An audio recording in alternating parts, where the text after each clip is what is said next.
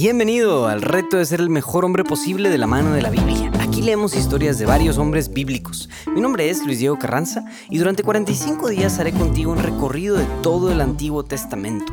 De cada historia sacaremos alguna breve lección práctica y plantearemos un reto que te puedas llevar allá afuera a tu vida diaria, con el fin de ayudarte a ser un mejor hombre, más entregado, más servicial y que generes un mayor impacto en tu familia y en tu comunidad. Entrémosle.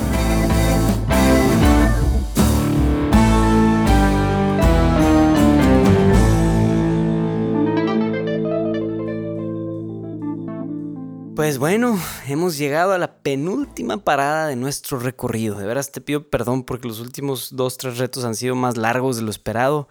Yo sé, pero es que como son los cierres, no quiero dejarme, no quiero escatimarme en algunas palabritas ahí para cerrar las diferentes áreas. Ya solo nos queda hoy un día más. Perdonen si me pongo tantito nostálgico, pero es mi forma de hacerlo.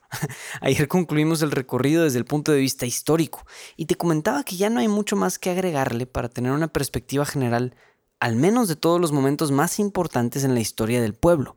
Obviamente hay muchísimos detalles que decidimos omitir porque estos episodios no nos pueden durar cinco horas cada uno, ¿verdad? O sea, hay muchísimo, inagotablemente muchísimo en la Biblia, en el Antiguo Testamento en particular de historia que claramente no nos metimos a ver. Pero debo confesarte que en todo el recorrido histórico también hubo un recorrido silencioso y misterioso que, que también hicimos, pero que nunca lo mencionamos y que hoy también llega a su fin. Junto con el recorrido histórico, también hicimos un recorrido de todos los profetas en Israel, aunque no los vimos todos. Ahora, voy a hacer un breve paréntesis, te prometo ser breve porque a mí me gustan los, los paréntesis, lo que hemos llamado durante 44 días como el Antiguo Testamento, los judíos lo llaman la Tanakh. El nombre en hebreo es importante porque como tal la Tanakh está compuesto de tres partes, Torah, Neveim y Ketuvim. De ahí salen las tres siglas de Tanakh.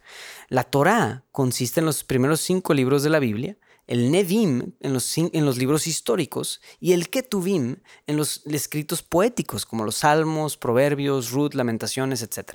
Todo esto es importante porque hace unos días vimos el último relato histórico del Ketuvim en la historia de Nehemías. Hoy, por otro lado, vamos a ver el último libro del Nevi'im, es decir, el último de los profetas de Israel. Entonces sí, ya, ya estamos dándole un cierre a todo el Antiguo Testamento. Entonces, aunque estamos dando un pasito para atrás en términos históricos, vamos a ver el último de los relatos de la tradición profética de Israel. De hecho, vamos a ver las últimas palabras proféticas que se pronunciaron en Israel.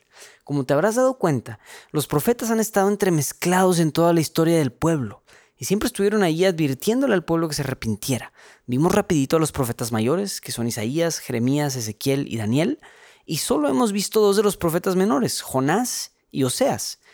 Hay muchos otros y cada uno tiene su estilo y su personalidad y todos los mayores incluso que vimos son profundísimos y los solo les dimos una pinceladita, pero el Nevi'im concluye con el cortísimo libro del profeta Malaquías.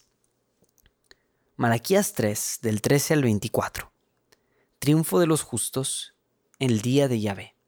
Duras me resultan vuestras palabras, dice Yahvé, y todavía decís, ¿qué hemos dicho contra ti? Habéis dicho, es inútil servir a Dios. ¿Qué ganamos con guardar sus mandamientos o con hacer duelo ante Yahvé, Sebaot? Más bien, hemos de felicitar a los arrogantes, que aun haciendo el mal, el mal prosperan, y aun tentando a Dios escapan impunes. Entonces los devotos de Yahvé hablaron entre sí. Yahvé escuchó con atención, y se escribió en su presencia un libro en memoria de los devotos de Yahvé, que honran su nombre. Ese día que estoy preparando se convertirá en mi propiedad personal, dice Yahvé Sebaot, y seré indulgente con ellos como es indulgente un padre con el hijo que le sirve. Entonces volveréis a distinguir entre el justo y el malvado, entre quien sirve a Dios y entre quien no le sirve Está para llegar ese día, abrasador como un horno. Todos los arrogantes y los malvados serán como paja, y los consumirá el día que viene, dice Yahvé Sebaot, hasta no dejarles raíz ni rama.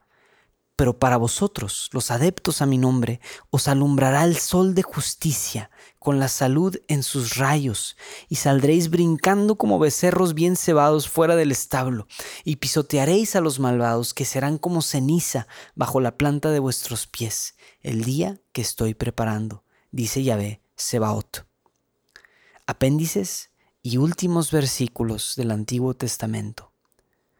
Acordaos de la ley de Moisés, mi siervo, a quien yo prescribí en el Horeb preceptos y normas para todo Israel. Voy a enviaros al profeta Elías antes de que llegue el día de Yahvé, grande y terrible.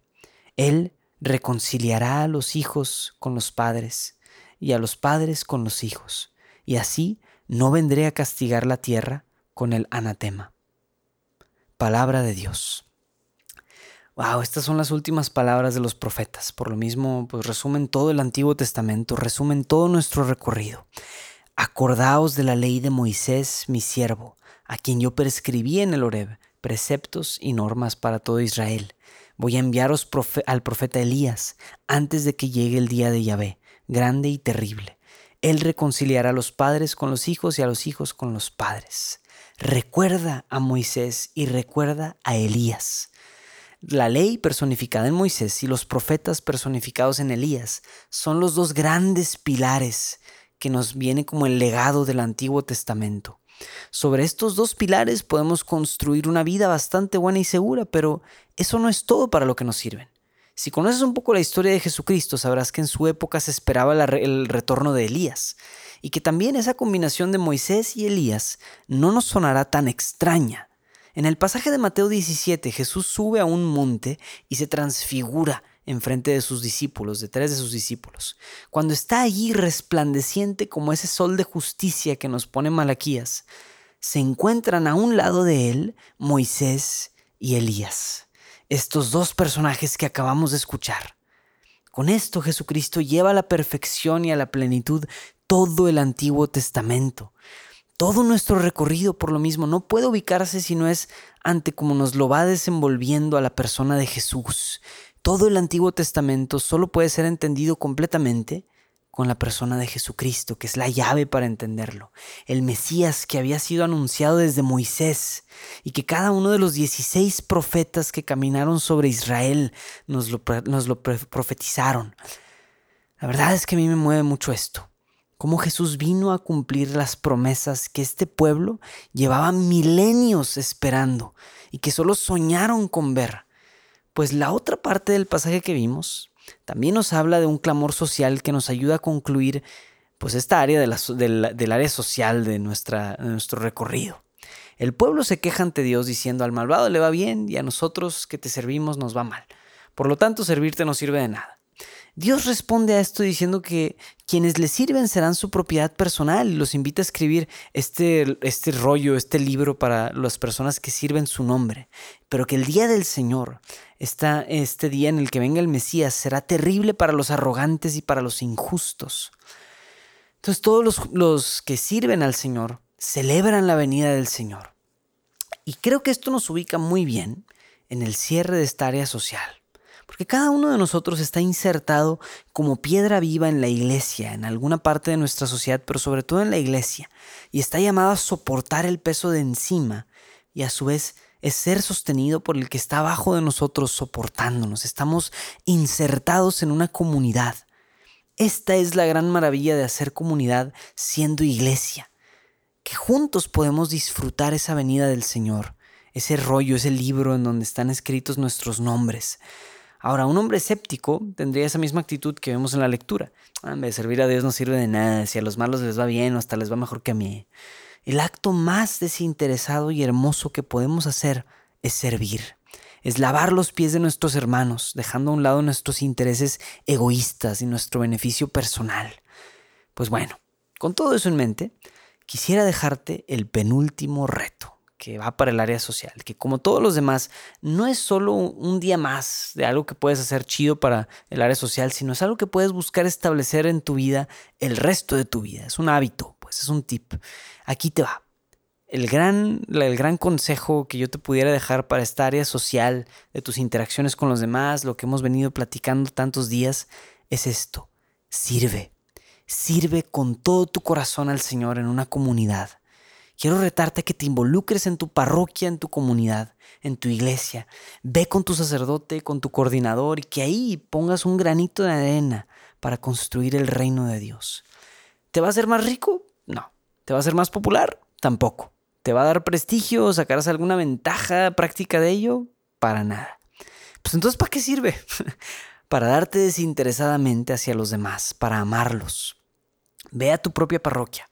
Acércate con el sacerdote, acércate con tu coordinador y ofréceles tu servicio. Dile, estoy a tu disposición. ¿Qué necesitas?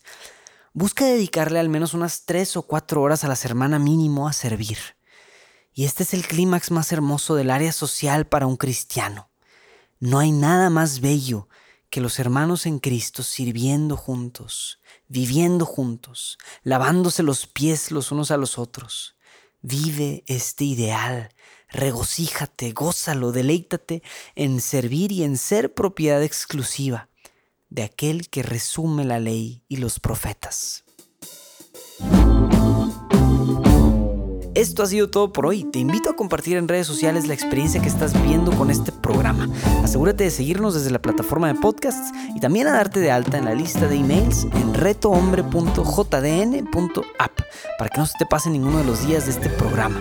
También si quieres compartirme tu experiencia de cómo estás viviendo estos retos, te invito a que me escribas a mi correo personal de luisdiegoelcar.gmail.com. Mi nombre es Luis Diego Carranza, invitándote a seguir siendo el mejor hombre posible. Vemos mañana.